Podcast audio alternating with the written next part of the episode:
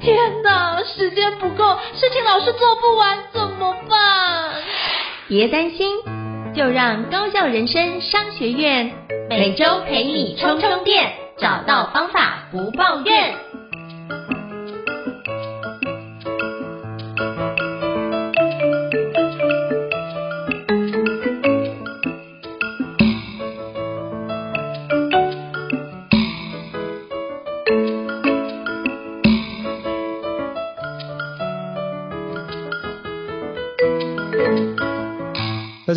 赵英成，欢迎大家来到高校人商学院 Podcast 啊。今天我们做职人访谈的一个节目。那今天我要跟各位介绍这位，是我以前在台大心理系就读的时候就被这位老师教过。那这位老师林以正老师哦。那最近跟老师就是连接上，是因为就是天下杂志有一篇文章，就老师在讲说他的第二人生的一个报道。那是不是我们就邀请就是以正老师来跟我们分享，就是这有关相关的内容，怎么去从教授退休之后开启的教练的第二人生啊？那我们欢迎以正老师。老师，Hello，以正老师好。Hello，各位听众朋友，大家好，我是林以正。非常感谢老师哦。那是不是可以邀请老师跟我们简单做一下自我介绍，以及跟我们分享一下，就是让听众可以多了解老师一点呢？其实履历非常简单，就只有一行。我一辈子都在 台大心理系，十八岁的时候进台大心理系念大学部，后来硕士班也在那里，然后中途有五年出去念了一个博士学位之后，在一九九二年我又回到台大心理系任教。就这样教了二十六年，一直到五十六岁的时候，我就觉得我想要体验一下不同的人生，所以那时候退休之后，我就到业界做一些历练，包括比如说当 EAP 的规划啦，或者是企业教练啊，或者是气管公公司的顾问。那这些其实听起来很亮丽，不过大部分都是一个像实习生的角度在学习。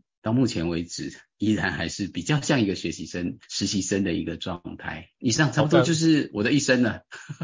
哇，老师真的非常谦虚，其实老师做了非常多的事情。虽然说老师说，呃，从大学到就是退休之前都待在台大心理系，不过也因为就是老师在这部分的心理学的专研非常的深入，也才就是我们有机会就是让老师来教导我们哦。那是不是可以邀请导师分享一下，就是导师从那个。就是退休之后啊，转战企业服务哦。那目前服务的单位是骑行国际顾顾问，呃，骑行国际顾问公司哦。那是不是可以邀请老师介绍一下这间公司以及相关的业务呢？让我们可以听众多了解一下。对一个顾问公司来讲，并没有跟其他任何顾问公司不一样。只要企业有需要的训练，或者是需要解决的问题，当然我们的公司都会尽可能的去服务。那比如说在前一阵流行当责，我们也就会有当责的课程啊，OKR 我们也会去跟大家一起讨论怎么样啊，能够在公司里面实践。不过我很喜欢这个公司，以及我们一起努力的方向是，我们在一个哲学上可能跟其他的顾问公司有蛮大的不同。就是一般的顾问公司当然就是要让大家更积极、更努力、更产生绩效。不过我因为我的研究一直有一个强调阴阳进退的这个理念，所以我不只是很希望大家。想到怎么样前进，怎么样更用力。我也很希望大家能够觉察到怎么放下，比如说勇于放下。嗯，那举例来讲，我们可能会做一个活动，跟两个人一起对话。那我有一个人就不断的 repeated 问，就重复的问对方，就是说，请告诉我最近你很勇敢放下的一件事。那这个人很可能说啊，我不再纠结，每天放，每天下班我就不再纠结于自己做错的事情。OK，很好。那请你就再 re 再重复一次，请你告诉我你最近勇敢放下的事情。所以我一直觉得，就是说我们能够勇敢的放下一件事情，同是同样重要的，相对于我们能够积极的往前。所以我大概就是因为我自己一直在在谈阴阳平衡这件事情，所以我们在做这个顾问服务的时候，我也会把这样的一个理念放进我们的一些人的觉察里面。我觉得这是我们公司比较大的一个。方哲学上的思维是不太一样，嗯，我不知道这样讲很清楚吗？因为通常不太会强调这件事情，因为通常我知道大家都是客户，就是客制化客户的服务，然后去做。可是可是你更强调的是，这阴阳平衡可能包含就是工作与生活平衡，或是其他的相对应的一个平衡点，而不是单独的就把那件事情最佳化的放大，而是可以做更全人的一个平衡考量。我觉得这是一个蛮独特的一个见解，像我也会鼓励大家每天要有一段时间是独处的，这也是一个比较阴的部分，嗯、而不是一直。一直在一个很燥的一个状况，所以我们其实是可以，像我也做，因为我之前也做相关正念的相关的研究嘛，我过去退休前一个很大的部分是做正念。所以我们能够安静下来，呃，能够觉察自己的状况慢一点，其实有时候也是一个很重要的练习跟觉察。所以我一直会想把这一类的思维放到我们的一些顾问服务或者教练的服务里面。嗯，这是一个非常难得的一件事，因为其实现在大家都过得非常迅速的一个生活，非常有效率生活。其实有时候慢下来，反而会让自己看到不一样的一个看见以及不一样的收获。那我觉得非常感谢老师推广这件事，我觉得是一个蛮好的一个方式哦。那我也想请教老师，就是当初怎么会想要从教职退休转战企业？因为是因为就是觉得，哎、欸，这件事情少了一些乐趣吗？还是说有其他什么样的一个考量点？是不是可以邀请老师跟我们分享一下？如果说只有一个单一的原因呢，那应该不是正正确的描述了。人生不会因为一个单一的原因就做了一个很大的转变，是，所以它应该是一个慢慢酝酿的过程。诚如刚刚我讲的，我一直都是在一个一个台大心理系这样的环境，其实不只是台大心理系，我甚至住在学校的宿舍，然后、嗯、呃，所以它它有一点像是一个活在一个彩虹泡泡里面，所以我一直我一辈子都没有。正式的在外面上过一天班，所以一直让我觉得说，我自己做的这些研究到底是真的吗？啊，这这可能就是一个一直有的怀疑，它一直酝酿在那个地方。那如果我要去实践我所想象的这些事情，比如说刚刚谈的阴阳这件事，那这是真的吗？这是真的有对人有帮助的吗？还是我自己写 paper，然后自己在那边自嗨？那我想到了最后的这呃所谓退休前的这五几年，我有一个一个自己的提问啊，就是说，如果我五年后、十年后的我来跟现在的我说，哎，你觉得怎么样啊？那我会觉得怎么样？那我去想象说，哈，我继续在这个学校里面待待到六十五岁，十年后的我，或是我出去做什么什么，做不同的可能性，我游山玩水的我，或是什么什么样的我，那十年后回过头来问我自己，那你会喜欢你自己吗？其实像这个问题，后来就对我有比较大的影响，我会选择什么？那那时候我就蛮肯定说，如果我我做到六十五岁还在写我自己都不太相信的 paper 的话，可能我不是。不是很能够喜欢我自己的样貌，嗯，所以我觉得可能需要一个改变。不过，不过当然了，当然，这是坦白讲，我还是等到有退休金的时候才离开的，所以也没有那么勇敢啊。了解。不过后来这个问题，我觉得倒是很多人可以，大家也可以试试看，用这样的一个想象，就是你想象你十年后的你写信给你自己，那你会写些什么？那不同的不同的角色的想象，练习一下，你会写出什么样子的东西来？这也是一个蛮好的一个练习。嗯，了解。所以老师，你刚刚讲那个，其实让我想到之前我看过那个李树全先生的一篇文章，嗯、就是五年后的自己那篇，就、嗯、我觉得这种异曲同工之妙的状态。嗯，是的。对，对对。其实我们在写研究的时候，呃，有有个研究也谈到，就是说你写信给十年后的你，或者是你十年后的你写信给你自己。呃，后来的研究也都发现是未来的你写信给现在的你，但是你想象不同的角色，就像我刚刚谈的，就会让自己有一个不同的看见跟觉察。那这也是一种阴阳哦，就是说你拉开一个心理距离去写你自己，是对自己是有不同的觉察的。嗯嗯，老师，那可不可以邀请你跟我们多分享一下你所谓的那个阴阳平衡，或是你之前在当教授的时候做的研究？因为其实我相信听众一定会很好奇，因为老师刚刚提到这几个关键字，自己提到了好几次。哦。呃，我以前其实做的是叫中庸的研究啦，那质两用中，意思就是说你要能够让心很活络的移动起来。那这里就有几个，比如说刚刚谈到的心理距离，哎，也可以分享一个。我们有做一个叫心理位移的书写，也就是说，你今天如果心情不太好，你写日记，那有些时候写日记会越来越陷落，就是啊，你就一直觉得好哀怨啊，或者写得很不舒服。那我们有一个叫做心理位移的日记书写法，就是你先用我写个两百字，那我、嗯、我今天觉得做了一件事，我觉得好懊恼哦，然后我也很讨厌那时候人家怎么回应我，好，写了两三百字以后。就停下来，换成用你来写，你就是同一同一件事，只是你换成不同的代名词。这个你还是你自己，只是你好像在对镜子里的你在说话。你在写了两三百字，再换成他，所以他又写了两三百字，再换回我。所以我、你、他、我，这个这个我们把它称为是心理位移的日记书写法。那为什么要做这个？就是让我们的心能够在不同的角度移动起来。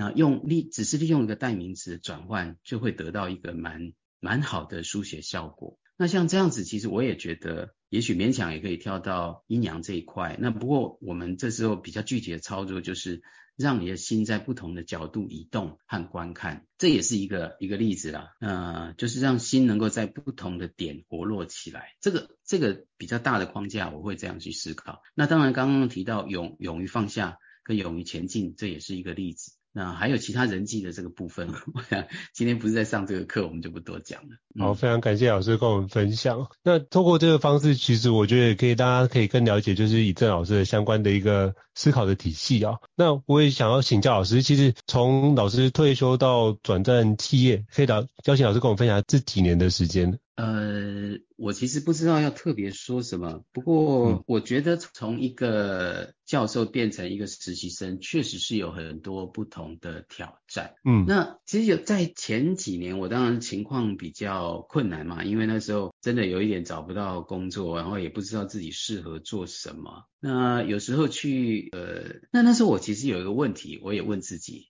或者是我问自己后悔不后悔？就说假如我在当学校当教授的时候，我那时候就利用台大的光环来跟业界建立关系，然后呃，比如说我就去去演讲啊，或者是比较积极的去推动啊，什么什么等等的。因为那时候还有一个机构效应嘛，哈，所以人家可能也会看在你有这个职称的部分，有一些优优。比较容易建立的人脉跟空间等等的，比如说我那时候也许很积极的去 EMBA 上课等等，例例如例如，那我这样我会不会在退休后有更好的发展？会吗？哎，你觉得呢？如果我更早提早五年在职的时候就开始建立这样子的人脉关系网络。你觉得会比较好吗？这真的也很难说。对，毕竟毕竟那个你讲你讲，时时间空间也都不太一样。嘿，对，嗯、有非常多种可能性啊。对啊，对，是确实有非常多种可能性。可是有有一些人就说，哎，你为什么不不不那时候就做这件事？因为其实后面几年也因为已经教了很久嘛，所以教书或者是做研究的压力也比较没有那么。嗯、其实我我后来几年我也一直在思考这个问题。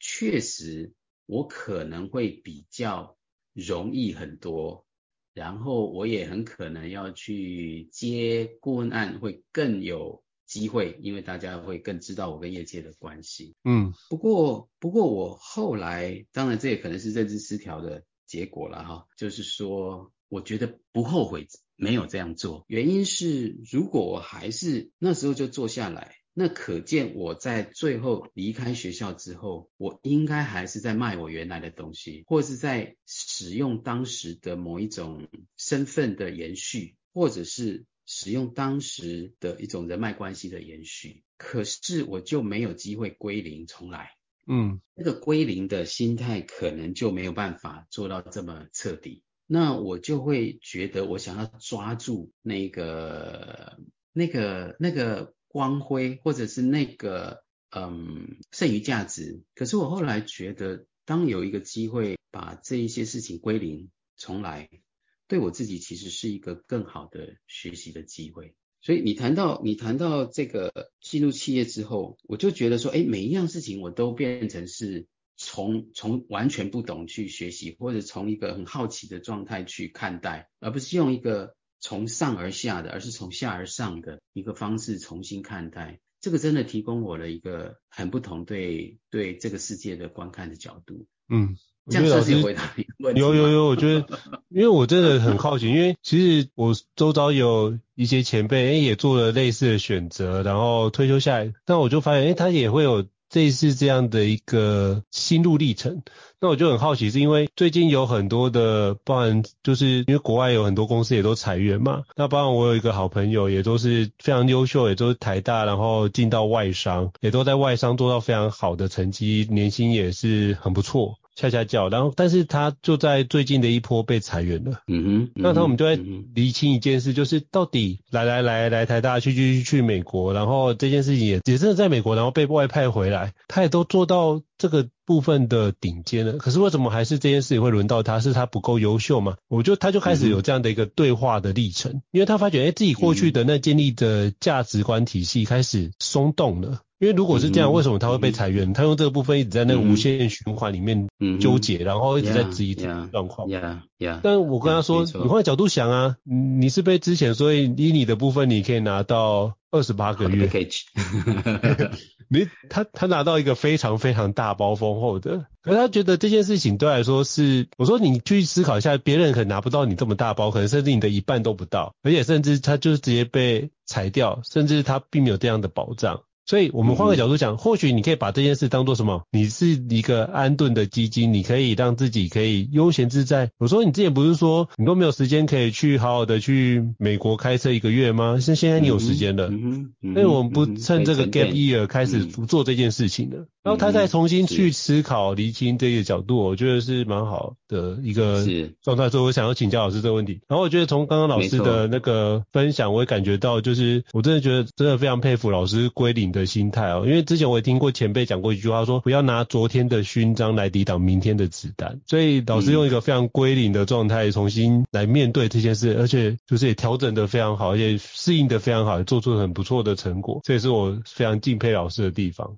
不能说适应。的非常好，中间也有很挣扎的时候，可是幸好就是说，呃，我觉得另外提到，我们有时候应该勇于求助，有时候我们可能会很害怕自己的脆弱被别人看见，或是自己的挫折，因为我们毕竟过去有某种程度的成功，好像要放下来就，呃，去求助，好像有点丢脸。不过我我如果能够分享一件事，我倒是觉得勇于求助。寻找能够陪伴一起走一段路的人，我觉得是非常重要的。嗯，另外回应你刚刚那个，我觉得从我的世代，我不知道有没有到你这个世代，可能你已经不是了。不过在我这个世代，我们很惯常有一个三阶段的生生涯想法，就是我们读书，然后工作，然后最后退休。这个工作的想象可能二三三十年都是有可能的。嗯，然后退休就是不再工作。可是我也逐渐。觉得这是一个被颠覆掉的三阶段的生涯的看法。即便是我们六十岁离开原来的职场，还有可能以平均寿命来说，我们可能还有十几甚至二十年。这这二十年不可能一只有一直玩乐，这是这是很难得到一个具体的意义感。所以我们可能要想象会人生会有第二生涯、第三生涯，甚至第 N 生涯。因为你可能到了五十几岁之后，你也不是以十年做个单位，你可能用三年做个单位来试想。你的生涯，所以我们可能有 N 个生涯的时候，我们怎么样在每个阶段做出有弹性的调整？这件事情我倒是觉得可能是，可能这从我这个时代之后，大家都需要思考的一个议题。所以你刚刚提到的 gap year，我我很喜欢这个，有我在另外一个呃，也是刚好一个节目，我们也讨论了一个 gap year，呃，大家都会通常会觉得很慌张，可是诚如你刚刚提到。Gap year 就是让我们慢下来，真正在盘点、思考和觉察自己的一个最好的时候。只是说，在那个时候，怎么样好好的用这个 Gap year 是需要学习的。嗯，对，老师，那是不是也邀请你跟我们分享一下，就是像这个 Gap year 啊，是不是可以邀请老师跟我们分享一下，当初老师怎么样使用这个 Gap year，或者是老师做什么样的事情，可以让你可以就是在转换上你会觉得比较顺顺利一些，或者是相对顺遂一些些。这个我我倒是没有一个统一的答案。那在我自己的经验是，嗯、我那时候刚退下来，当然也不知道做什么，就像如同大多数人会做的事情，就是做找一些休闲性的娱乐。所以我会去呃单车环岛啦，那是比较特别的是，我会去花莲盐寮那边有个舒凡海洋基地，划海洋独木舟。那在那里，他们称为不老水手，所以有蛮多不同的领域的人会来，比如说有原来是急诊科的医师啦，或者是企业的伙伴呐、那我们在那里，大家都会觉得说，我们怎么样创造一个讲不老水手嘛？所以，所以呃，我们既然到这里来，除了玩乐，我们还有一个什么样的可能性？那比如说，其中这个急诊科的医师，他就会觉得说，他想要帮助这些比较中高龄的朋友有一个。健康的健康的一个生一个身心状态，那他就是去上那个运动教练重训的教练，可是，在那个过程他自己反而受伤了，所以他也在思考说，哎，还有没有一个更调整的方式？哎，我看到他的努力，我都会觉得说，啊，其实是真的有很多东西是可以可以尝试思考跟检讨，因为现有的东西并不见得是最好的。那 maybe 我们是可以做出一些贡献，嗯、所以我觉得观察别人的的一个走的心路历程，对自己就是一个好的学习。第二个就是我刚刚提到的，能够去找到陪伴你走这段路的，你有困难就去跟人家讨论。所以在那个地方，我觉得有很多的同伴，大家可以分享，对我也是一个很大的启发。嗯，我觉得这很重要，因为老师刚刚讲这段，我就回想起我那时候十几年前刚转讲师这个工作的时候，其实很多时候自己做常常不知道有一种孤独感，但后来就遇到了一群伙伴，嗯、就发现哎，就原来彼此可以用可以交流讨论啊。我发觉哎，就有前辈就会比较热心，前辈就带着我们，然后就很多的事情就可以比较顺遂，然后知道说哪个地方是坑，不要踩进去，哪个地方可以。做的努力是有点走冤枉路，那前辈的一些提点就可以让我在这件事情上得到比较正确的方式去前进，那我就发现那效果就会展现的比较容易看见成效。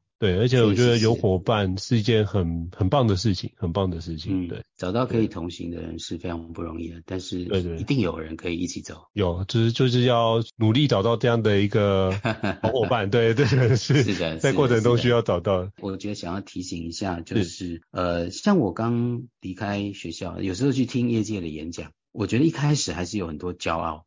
就会觉得说啊，讲这么浅啊，就这样子啊。那你的理论架构是什么？呃，比如说我刚去企业教练的这个课的时候，我就有一种心理学家的骄傲，就是说，哎，你们这么都没有理论架构，你们讲这个东西跟智商，人家智商有很好的架构，你们怎么都没有？可是我我后来也觉察到，这个真的是自己的阻碍，专业的骄傲，然后自己放不下。如果你把这些都放下去想说。为什么人家会发生这样，会发展出这样一个好的、有效的东西？把那个骄傲放掉，然后真的、真的觉得自己是不足去学的时候，那个心态就差非常的多。嗯，这个所以就是让自己归零的状态去，所以就从那个地方可以去判断说自己到底有没有归零。所以生活中很多事情都是一种，我反而觉得生活中很多事情遇到都是一种 修炼，那时候才是真正 检视的状态。对对，是的，嗯。因为像有时候我自己去上课也会遇遇到类似的状况，就是我去上课觉得，哎，你为什么这样子呈诠释？那这样诠释是有什么样的角度？会去想要探究背后的 content，反而忘记了我应该在 here and now 的状态。我就是当下就是好好的去体验，或是打开我的。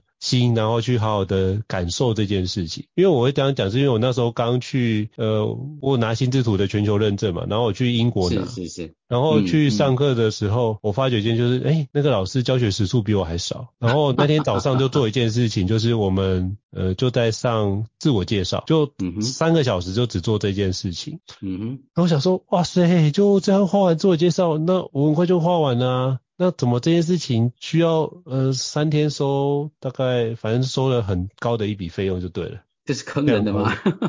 然后我就觉得这是对，就有这种想法存在，然后觉得怎么这样？可是我后来告诉自己就不对，就是我来这边不就是要让重新放空，去让自己有一些新的学习吗？那我应该不要去思考这个事情，我应该让自己先归零。所以我下午的部分就调整，就是这个区块好。那我现在好奇是他怎么去引导这件事，英国人怎么去教这件事情，我让自己用一个归零的角度去体验。而我发觉，诶，我在里面还是有新的收获跟新的学习。嗯哼。那隔天再或隔两天再交作业，我就重新的去诠释这个内容。我发觉，诶，这个东西展开，哦，原来我自己也没有考虑到什么样的一个环节。哦，原来这个东西是要这样子做。哦，我自己也没有注意到、留意到。我反而觉得这件事情是自己可以很好再重新厘清。那我反而觉得那一趟对我来说是一个很宝贵的事情，就是我常常会很多觉得理所当然的事，到最后最后重新归零，重新思考。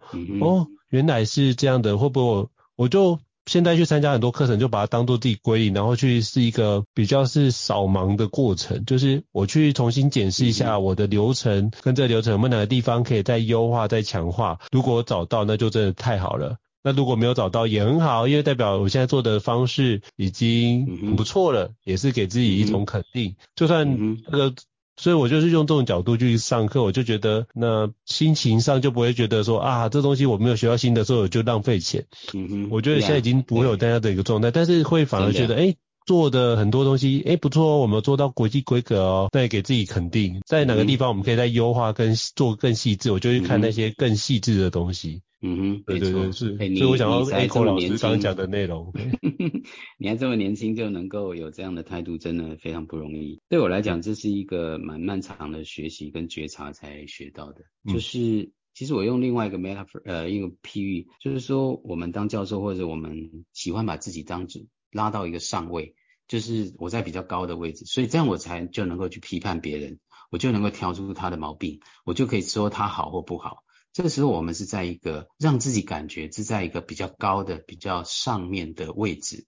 这时候，让我们感觉自己是比较厉害的。嗯、可是，诚如刚刚你所讲的，当我们变成下位的时候，那这个老师在这里，他一定会产生，他一定有某种价值，他才会在这个地方。嗯，那就算今天我只学到一件事，学到一句话。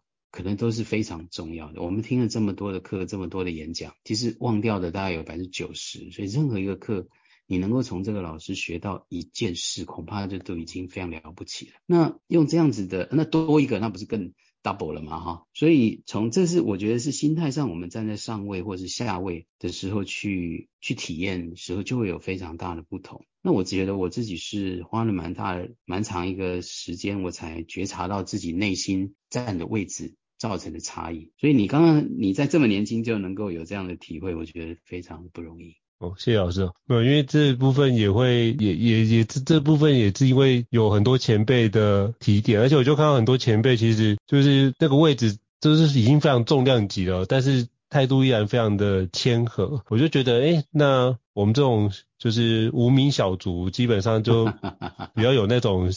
膨胀的心态，所以我反而觉得如何去自在应对，然后如果让自己用学习跟挑战者的角度，嗯哼，由下往上，那我觉得这件事情我就一直保持在 day one 的状态。我觉得就常常让自己可以用归零的角度在看待这件事情。我觉得就像学习 podcast 也是一个，就是去年我们也不会做啊。那那就会就没关系啊，就学习就好啦。那反正没有人天生会所有事情嘛。那反正不会，我不会是事实，可是这不代表我未来不会啊，所以就把它学起来就好。所以我就觉得这种东西就是 慢慢练，慢慢练。那我反而觉得这件事情现在做了两百，就是有两个 podcast，那这个其中一个做一百六十几集，另外一个也做了大概六十几集。嗯哼，我觉得诶也做出一些新的乐趣来。Yeah，那也透过跟其他的听众对话，也发觉。或是跟听众对话，或是跟来宾对话，哎、欸，其实也是像在读书一样，就是只是我现在读书的对象是这个来宾，那从他身上我可以学习到新的内容。比如说举个例子，像前几天就是我我们有一集访问的那个人质的大前辈石瑞老师。嗯哼，九十三岁了，他一样非常的爽朗，然后九十五岁想要开演唱会哦，我觉得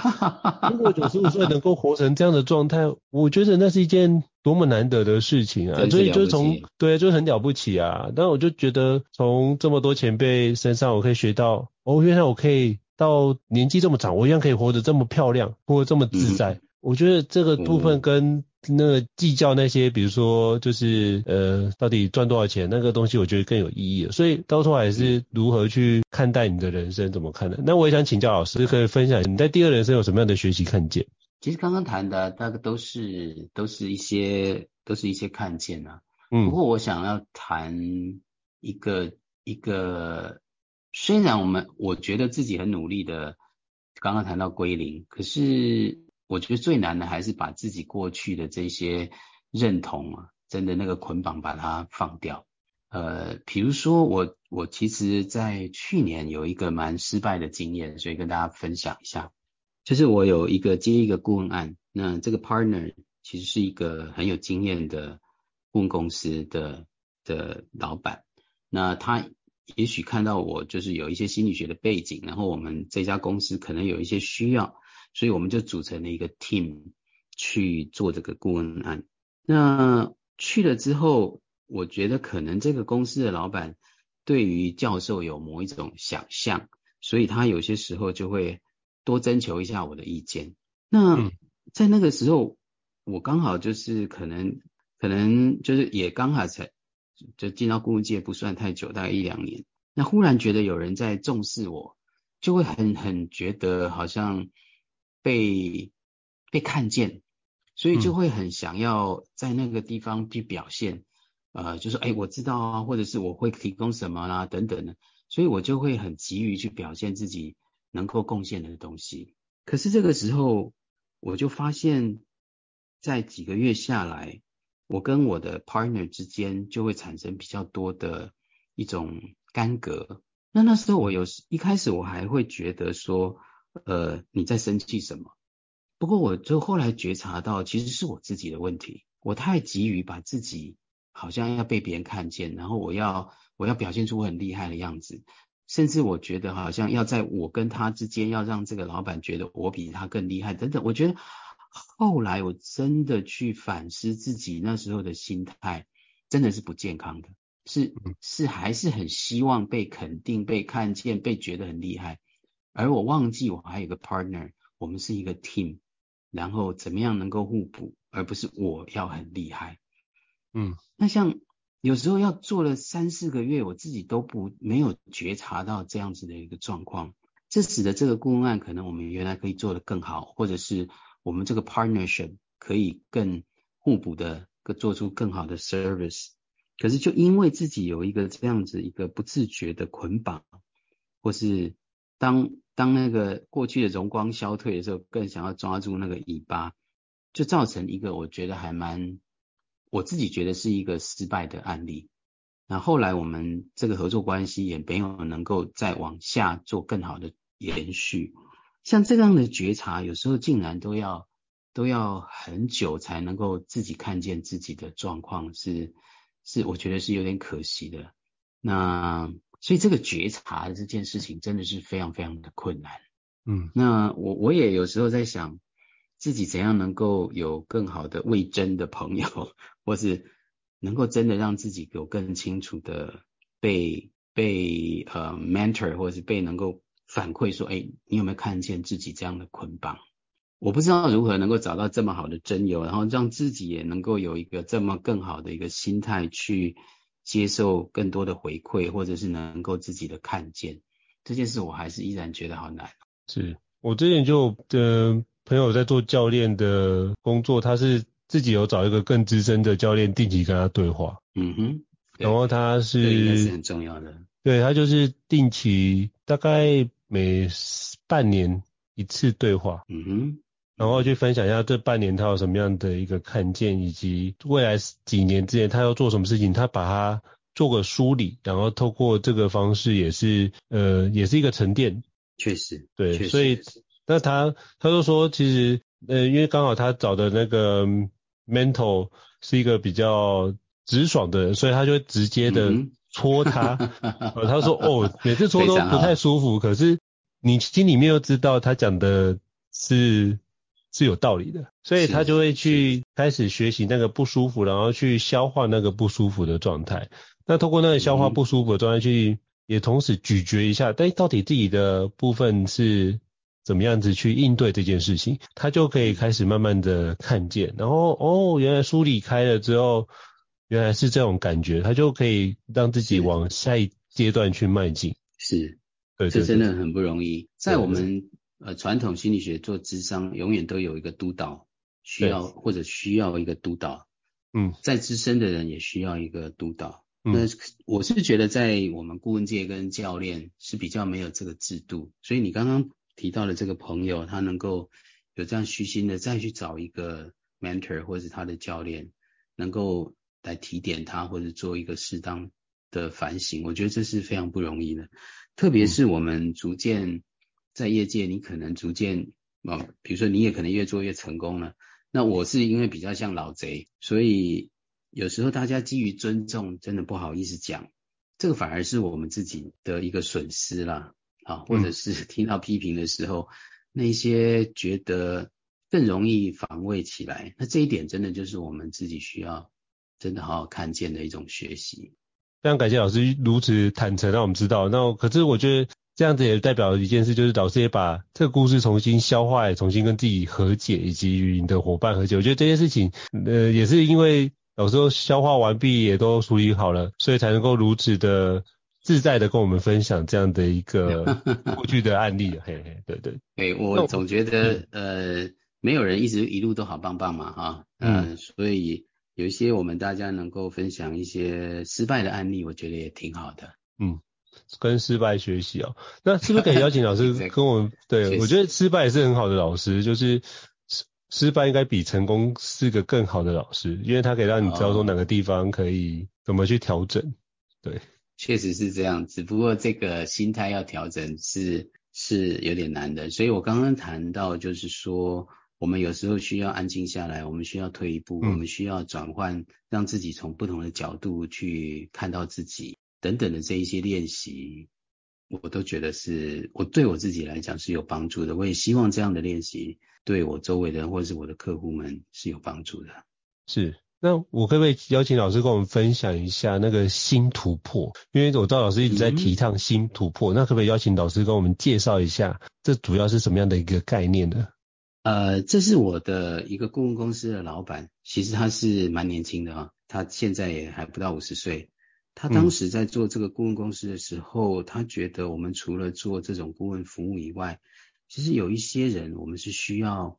陪伴他走一段路的，所以在新突破一直强调一个陪伴。那什么叫陪伴呢？我觉得曹宗伟老师他在谈智商的时候有一个蛮好的譬喻啊，就是说我们跟这个人同行，可是我们在他后面一步，我们提着灯笼帮他照着前面的一点点路途。那这个这个意思就是说，我们并不是真的有能力告诉人家他应该怎么走。可是我们会让在这个路走的困顿的人有觉得有一个人陪伴，有一盏灯是可以好像照亮两个人一起要走的这个路，这是一个理念呐、啊。那嗯，实际的作为可能是，比如说呃，我自己可能在我在退休或者那一段有一段比较挣扎的时候，我常常也不知道说我要跟谁求助。嗯那后来我在碰到一些朋友，我都是常常有会听到说我不晓得跟谁求助。比如说我有个朋友，他可能是呃不是，他确实是 一个企业，比如说非常高的主管。那可是在他年华正盛的时候，刚好得了一个癌症，所以他就休养了一年。休养了一年以后，他要再回到那个位置，就其实是有点困难。公司就给他同样。给他一个 package，就是说，嗯，那我们现在其实已经有适当的人了。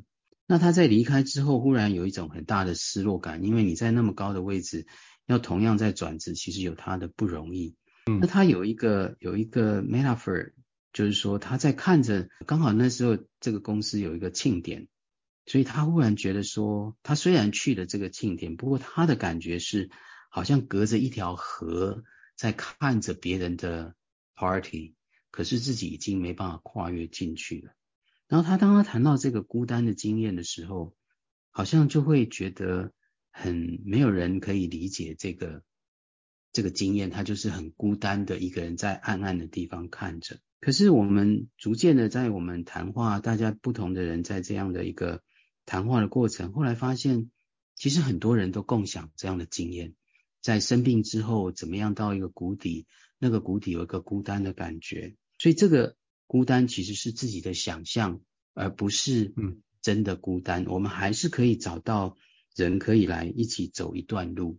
所以在新突破一直就很想要告诉这一些在不管在职涯、生涯或是生活的过程里面感觉孤单的人，我们想要跟他说，我们是有人可以陪你走这一段路的。所以这个陪伴就是新突破很很希望传达的一个理念。所以我们会接受，比如说你现在在职涯，那新突破一开始是做职涯，现在也还是啦。嗯，就是说在职涯的过程，你可能觉得很困顿的时候，你就可以来找我们。那我们会有一位老师陪你走一段路，这样子。大概就是这样的想象的。嗯，而且现在就是最近，我觉得应该很多人会有这样的需求，就是当他不，但是他不知道跟谁求助哦。所以我觉得大家可以就听完就是今天以正老师的分享，我到时候会把这相关的那个资讯留在这一集 podcast 的栏位当中，那就会提供给各位需要的听众，你就会转介绍。如果你有朋友刚好遇到这样的情况，你也可以把这资讯提供给你的朋友，我相信他会非常感谢，因为很多时候大家遇到类似的突然发生的变故，都会有一种。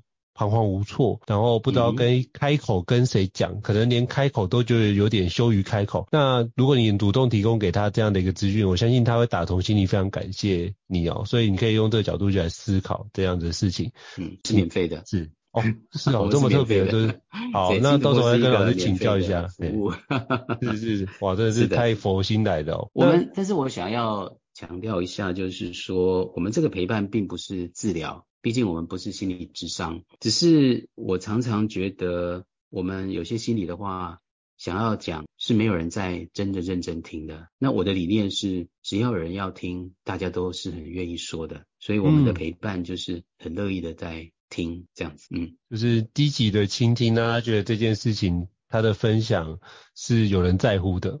哦，我觉得有人在乎这件事就会有力量，是。是是，那我也想请教老师，因为就是跟老师联系上，是因为就是杂志有一篇导师的故事的报道。那我知道老师最近也有因为那篇报道出来，就是有做的一些说明，是不是可以邀请老师跟我们分享一下，就是有哪些部分想要额外说明的呢？可能我在 FB 的这个 title 不是写得很好，我说的是澄清，其实应该是反思啦。嗯，呃，在当时的一个受访，我一直误以为他是一个。对新突破的一个服务有兴趣的一个访谈或者访问或者报道，我并没有很清楚的觉察啊这一篇会是一个个人专访，所以呃，我一直希更希望的是我们的团队或者新突破，我们这样的理念陪伴的理念能够被看见，然后被宣导。可是后来后来，我觉得我辜负了我的团队，变成我个人的一个好像英雄之旅的那个。造型，那我这一点我是蛮希望，就是说，呃，在受访的时候，我的心是更希望我们的团队被看见的。不过这纯粹是我自己没有没有在整个受访的过程有更清楚的觉察这个或者沟通好这个这个部分。另外一个是，呃，在这个文章里面一直有提到，好像我有一段是实习生啊，然后呃有有一些。挣扎，比如说老板叫我带团康呢，当时对我确实是一个很大的挑战等等的。那好像我当时这个可英雄之旅嘛，反正就是应该要原来在高，然后又要有一个很大的低谷，然后再慢慢爬起来。可是事实上，我想要讲的是，那个是我自己的心态，并不是真正我的老板有这么虐待我，而是我自己在克服这些事情的心态上是有困难的。比如说带团康，其实我大可以跟他跟老板说我不做，他也不会强迫我。可是我、嗯、我自己在那个时候，我有困难，可是我又不知道怎么办，可是我又想要去做，我又觉得很尴尬，所以我谈的其实是自己的心态，不是别人对我的对待。那。这个这个其实是跟我想要讲的，就是我们在整个，尤其是中高龄在离开职场开第二个人生，我觉得真正的挑战不是别人的对待，是自己的心态怎么样做出更好的一个调整。那我我想要表达的是这个，可是好像写得很像我个人英雄之旅，我其实没有那么厉害，所以不算是曾经啊，就是一个反思的一个回应。嗯，我并没有觉得这个报道有什么不好，而只是太把自己美化了，我就觉得很不好意思。其实中间有很多的挣扎。嗯，不过我觉得看了那个报道，我也觉得，诶，这件事情其实在那段时间也引起了一些回响。因为其实大家都会从老师的那个报道那边，诶，其实也可以重新看到，诶，我当我呃开始过第二人生或开始过第三人生的时候，那我们怎么样去调整我们自己心态，可以让自己用更自在的方式去。应对哦，我觉得其实老师在里面这篇报道也都有起到很不错的一个效果，所以非常感谢老师跟我们在做补充的说明哦。就是如果可以比较强调，哎，个人的英雄旅程可以强调就是，比如说新突破或者是整个团队的一个彼此的合作，嗯、那或许是另外一个不错的故事的角度这样子。也谢谢你这个节目，让我比较清楚的去说，在整个过程，我觉得一种觉察跟反思，呃，是非常非常关键的。能够透过别人的眼睛看到自己，透过失败的经验看到自己，嗯、透过各种的经验去看到自己的一个困顿，那以及需要改善的地方，我觉得这些都是很珍贵的。嗯。都是一些非常宝贵的经验哦。那最后是不是可以邀请老师跟我们分享一下，我们在哪里可以找到就是李正老师的教练或者是课程的相关资讯呢？是不是邀请老师跟我们分享一下？哈哈哈，呃，觉得如果有缘，大家自然会相聚，会在不同的地方碰到。那大家倒是可以上网找一下新突破，倒是真的。嗯，那呃，你你如果送到送件到新突破，我们自然就会相遇了。好好，那到时候我再把那个新突破资讯放上去。对呀、啊，对呀、啊，对对。那我其实我自己很想要做一个有点像出租大叔的那一块。我觉得呃，商业顾问呢、啊，当然因为他毕竟是为了企业的成长而存在的。嗯。可是我。更有一点更想要，好像再去做多一点陪伴的这一块，但是我我自己也还不确定啦，嗯、就是说自己未来会会真的走到哪一块，因为我刚刚也提到，每三年我可能会做一个重新步调的调整，或者是生活目标的设定。那我也希望我们中高龄的朋友啊，就是每一个用三五年做一个阶段，让自己有一个不同的目标，在做成长跟学习。嗯，大家一起努力。好，非常感谢，就是以正老师跟我们分享，我到时候会把新突破的相关资讯放在这集 podcast 的栏位当中，提供给各位参考。嘿，还是要帮老师工商一下。谢谢好，谢谢。就是如果各位听众觉得高教人生商学不错的话，也欢迎在 Apple Podcast 上面给我们五星按赞，你的支持对我们来说也是一个很大的鼓励。哦嗯、很棒的哦，是，这是一个很棒的节目，我自己也听了好多。嗯，谢谢老师，谢谢老师。OK，不会不会，我们在努力中。嘿，那如果各位听众觉得有什么想要聊的主题，或是想要听的相关的访谈，都欢迎留言，欢迎留言让我们知道，我们会陆续安排，让各位听众可以有不一样的学习啊。那今天非常感谢，再次感谢以正老师的莅临，让我们就是有机会再跟老师做请教，并且让老师介绍有关老师的第二人生以及相关的一个新的看见啊。谢谢老师，谢谢，那我们下次见。谢谢，谢谢，谢谢，拜拜，拜拜，有缘再聚，拜拜。高校人生商学院，掌握人生选择权。